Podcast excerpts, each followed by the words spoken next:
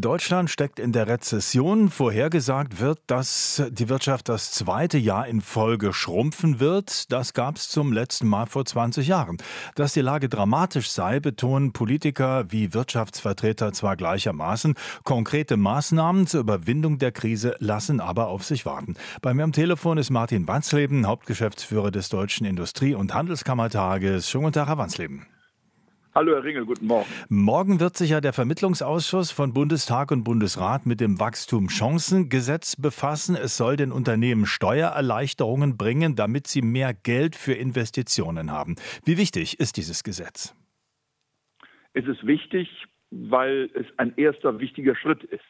Es hat Steuererleichterungen, da geht es um Abschreibungen, da geht es um Entbürokratisierung, also sozusagen der Einstieg in verschiedene Reformstränge. Außerdem ist es wichtig, weil es uns wirklich schlecht geht. Sie haben es in der Anmoderation gesagt. Äh, wir hatten das das letzte Mal, wenn es so kommt, wie wir prognostizieren, zwei Jahre in Folge minus. Das war das letzte Mal 2002, 2003. Damals hat das dann am Ende in die Agenda 2010 gemündet. Also wenn Sie so wollen, wäre es eigentlich angebracht, über eine Agenda 2030 zu diskutieren. Und das wäre dann noch was ganz anderes. Was müsste da drin, was müsste drin stehen in einer solchen Agenda? Naja, wir haben ja schon unterschiedliche Herausforderungen. Transformation in Energiepreise. Energiepreise sind nach wie vor etwa doppelt so hoch wie vor der Krise und äh, mindestens doppelt so hoch wie meinetwegen in den USA. Also da wird werden weite Teile energieintensiver Industrie richtig angegriffen international, also für uns substanziell. Das zweite ist Digitalisierung, da sind wir viel zu langsam. Das dritte ist, wir haben ein Fachkräfteproblem oder ein, demografisches Problem, einschließlich Rente und Gesundheitskosten. Da muss dringend was passieren. Ja, und unser Staat macht zu viel, ist zu langsam. Bürokratie müssen viel schneller werden, um den Strukturwandel hinzukriegen. Das mal sind die Stränge, die dringend bearbeitet werden müssen. Also da ist äh, das Wachstumschancengesetz ein zartes Pflänzchen, auch mit sieben Milliarden. Und was jetzt auf dem Tisch liegt, nachdem der Vermittlungsausschuss getagt hat, drei Milliarden.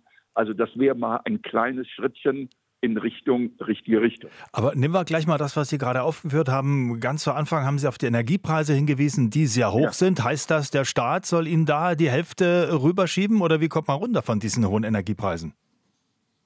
Also die hohen Energiepreise kommen ja aus unterschiedlichen Gründen. Einmal haben wir äh, das bekannte Problem mit Russland, dass wir da kein billiges Gas mehr herkriegen. Das ist richtig so, völlig in Ordnung. Aber das hat natürlich entsprechende Preiswirkungen. Das Zweite ist, wir haben ja, äh, wir müssen den, die, die, regenerative Energie zubauen. Äh, heißt immer, äh, die Sonne schickt keine Rechnung, aber die Infrastruktur schickt Rechnungen. Wir müssen ja sozusagen die neue Infrastruktur aufbauen. Das sind nicht nur Stromleitungen, sondern auch die sogenannte regelbare Energie, also Gaskraftwerke. Das muss alles neu gemacht werden. Das sind Hunderte von Milliarden, die bezahlt werden müssen. Und äh, wir haben jetzt schon höhere Rechnungen, als wir das früher haben. Also was wir machen müssen, ist so schnell wie möglich ausbauen, so schnell wie möglich regenerative Energie schaffen, so schnell wie möglich Gaskraftwerke hinsetzen, denn neben den Kosten gibt es auch die Unsicherheit, wo wird es hingehen in Deutschland. Also ein Riesenthema, was viel schneller gemacht werden muss und was nicht so leichter, so leicht lösbar ist, dass man sagt, der Staat zahlt. Denn der Staat wird es nicht leisten können, sondern wir müssen viel stärker auf private Investitionen setzen. Immer im Hinterkopf haben, 10 Prozent investiert der Staat, 90 Prozent die Privaten. Aber warum, warum, die äh, Wirtschaft investieren. Warum äh, gibt es die nicht, diese privaten Investitionen? Haben die kein Vertrauen? Äh, das, ja, Sie sprechen es an. Also das ist ein Vertrauensthema, das ist ein Regulierungsthema.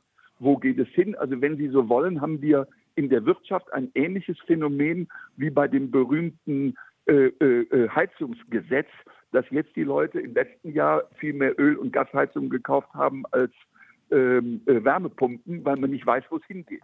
Also wir brauchen klare Weichenstellung, klare Regulierung. Man muss wissen, wie man an sein Geld kommt, wenn Sie so wollen. Wenn man jetzt investiert in äh, ähm, äh, äh, äh, Stromleitungen, wenn man jetzt investiert in ergänzende ähm, Solarenergie, in ergänzende Windenergie. Wir müssen das schneller machen. Also wir haben überall Unsicherheiten im Markt, die müssen wir beseitigen.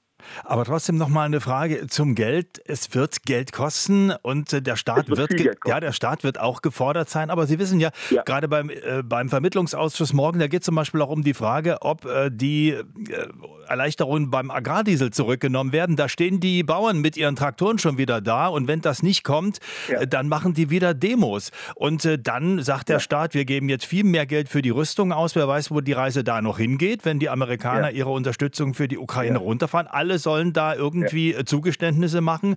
Also haben Sie Hoffnung, dass da wirklich in der Staatskasse überhaupt noch was drin ist am Ende? Also wir beide müssen jetzt nicht aushandeln, was die Politiker aushandeln müssen. Das ist nun mal deren Geschäft. Dafür sind sie Politiker.